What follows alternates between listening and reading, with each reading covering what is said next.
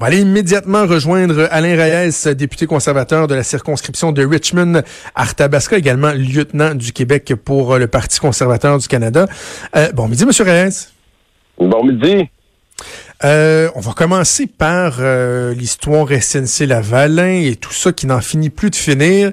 Là, il s'est passé quand même quelque chose d'important au cours euh, des dernières heures parce que il y avait, ou en tout cas, il y aura réunion du comité de la justice pour savoir est-ce qu'on devrait réentendre, réentendre Jody Wilson-Raybould comme on avait réentendu, entre autres, le greffier du conseil exécutif Michael Vernick, Wernick. Et donc, il y a eu une rencontre. Et qu'est-ce qui est ressorti de cette rencontre-là, M. Reyes?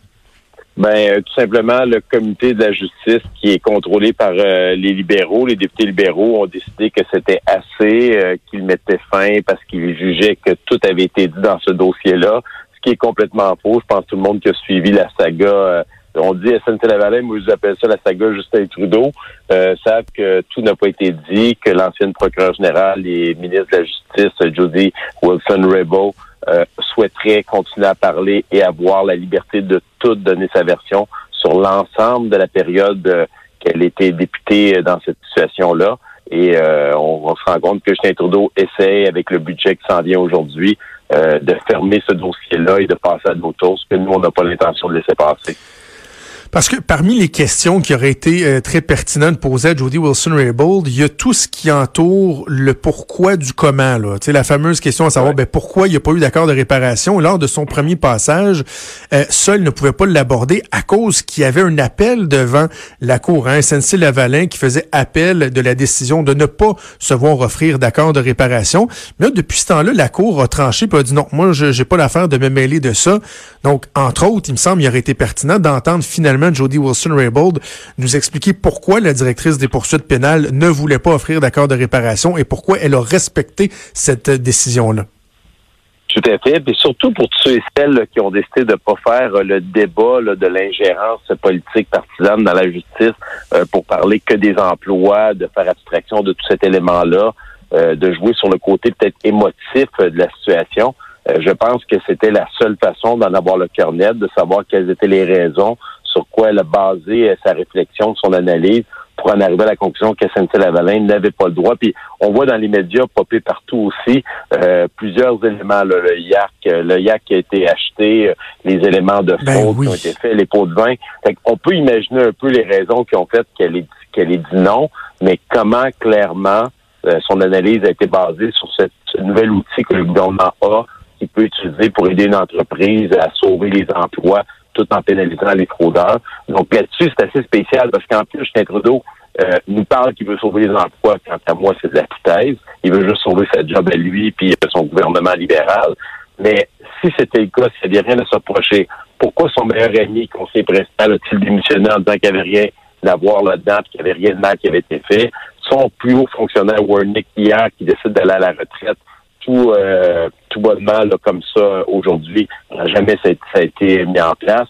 Scott Bryson, le dossier parallèle que vous allez voir apparaître graduellement là, du général Norman, ou encore là, il y a de l'ingérence du cabinet du premier ministre et l'enquête devrait partir le 19 août, donc en plein pendant la campagne électorale.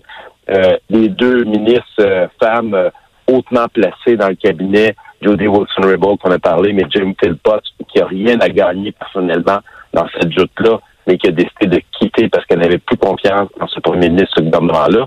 On additionne ça. Le premier ministre se prend des avocats privés parce qu'il trouve que c'est pas suffisant avec son ses avocats euh, publics pour le défendre. Refuse de dire c'est qui ces avocats-là, ouais. Exactement. Il en prend même pour son entourage proche d'autres avocats privés. On additionne ça pour on dit s'il n'y a rien à cacher, pourquoi il ne permet pas qu'on fasse toute la lumière, comme ça s'est fait dans le passé dans le gouvernement de Paul Martin, dans le gouvernement de Stephen Harper, où ils ont, ils ont levé, levé complètement le secret de confidentialité dans le dossier du scandale des commandites, dans le dossier de Mike Duffy, pour qu'on puisse avoir toute l'information. Je pense que les gens sont pas durs présentement, là, qu'il y a vraiment un scandale, puis ça va finir par se savoir parce que tout ça sait. Il y a, il y a un élément qui est, qui est particulièrement agaçant, c'est que lorsque euh, Justin Trudeau a fait sa fameuse déclaration un peu vide, là, il y a une dizaine de jours, on a l'impression que lui, Euh, et, là, je, ça me prendrait le transcript pour pouvoir le citer particulièrement, mais on a l'impression que lui, c'est quand même offert une plus grande liberté, là, jusque où lui pouvait aller à des, endroits où Jody Wilson-Raybould, par exemple, ne pouvait pas aller sur le comment du pourquoi, le remaniement, etc. Euh, et, et, donc, il y a cette espèce de deux poids, deux mesures là aussi apparent. C'est même, je dirais plus que ça, c'est malhonnête de sa part et j'arrive même pas à concevoir que ses stratèges autour de lui les laissaient faire ça. Donc, lui donne sa version sur tous les éléments. Euh, son conseiller principal fait la même chose.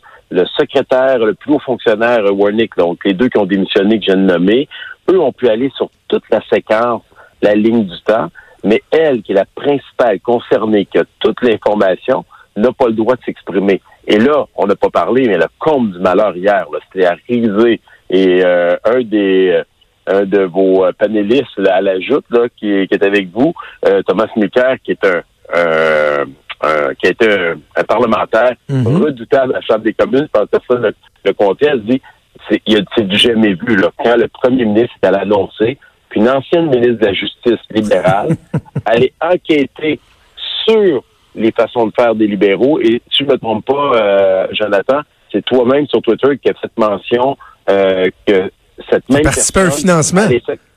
Un financement. Et plus loin que ça, moi, ce matin, j'ai euh, eu une information d'un de mes d'un de mes partisans sur ma page Facebook qui m'a envoyé ça et que j'ai partagé par la suite. Cette même personne-là, Mme McLean, est aussi membre de la Fondation Justin Trudeau. La Fondation Trudeau. Fait qu'imaginez, là, comment il a pu penser choisir une personne pour faire la lumière sur les scandales des libéraux? C'est ça, parce que juste pour bien expliquer aux gens, Anne McLellan, ancienne vice-première ministre sous euh, Jean Chrétien, Paul Martin, était là à l'époque du scandale des commandites. Pas, pas, qu'elle, elle a eu des choses à se reprocher, mais bon, elle était membre du gouvernement libéral. C'est elle qu'on appelle en renfort pour faire des recommandations indépendantes, dit-on, euh, au gouvernement de Justin Trudeau, alors qu'au même moment, sur le site Internet du Parti libéral du Canada, entre autres, on dit, venez passer là, un après-midi avec Anne McLellan pour le Parti libéral du Canada le 31 mars prochain à Edmonton, dans un événement de financement donc les gens vont payer pour l'avoir.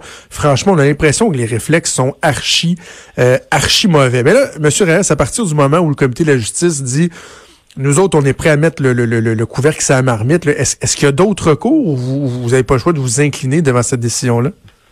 Non, il y a, d'autres recours. Le, premièrement, il y a encore le commissaire à l'éthique qui va faire un rapport, mais qui ne peut pas s'ingérer sur tous les éléments qui ont été mis en évidence partout. Ça, c'est un.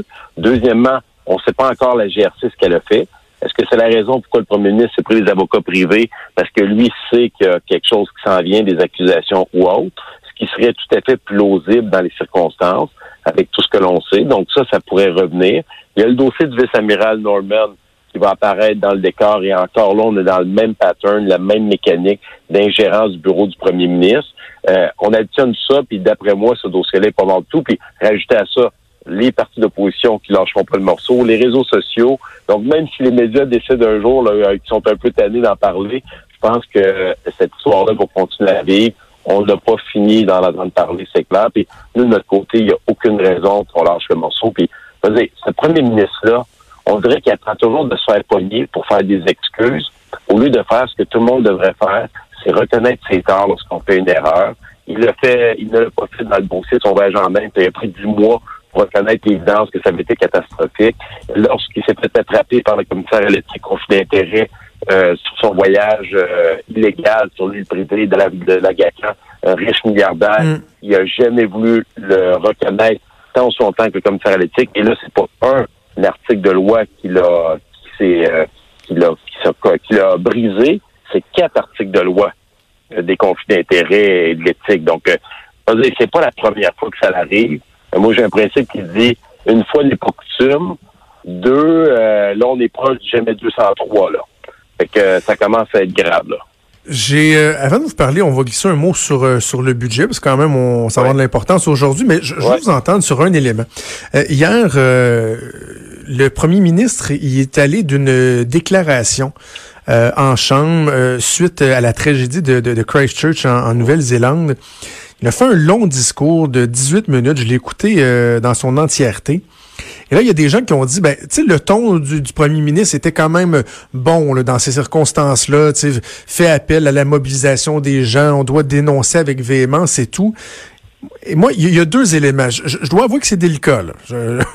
Mais est-ce que est-ce qu'il y avait pas là un, espèce d'aspect stratégique du premier ministre d'essayer de, de, changer la discussion en sortant très très très euh, fort là-dessus, alors que dans d'autres tragédies, on l'a pas nécessairement vu accorder autant d'importance? Je dis pas qu'il fallait pas accorder d'importance. Évidemment, tout le monde reconnaît l'ampleur de la, de, de, la tragédie, mais on, on doit quand même se poser la question est-ce qu'il y avait pas une stratégie politique de un et de deux euh, sans nommer les conservateurs, sans nommer votre chef, on a comme senti qu'il y avait quelques, quelques flèches qui étaient dirigées à votre endroit là-dedans. Ben, c'est, du grand Justin Trudeau. Là. De toute manière, tout ce qu'il pourra faire euh, dans son cas pour essayer de sortir du scandale SNC-Lavalin, d'après moi, il est capable de le faire. Il n'y a aucune gêne pour euh, jouer dans ce, dans ce palmarès-là de genre d'attaque c'est le même premier ministre qui arrête pas de dire qu'il veut faire de la politique autrement, qui veut changer les façons de faire, qui veut être plus transparent, plus responsable.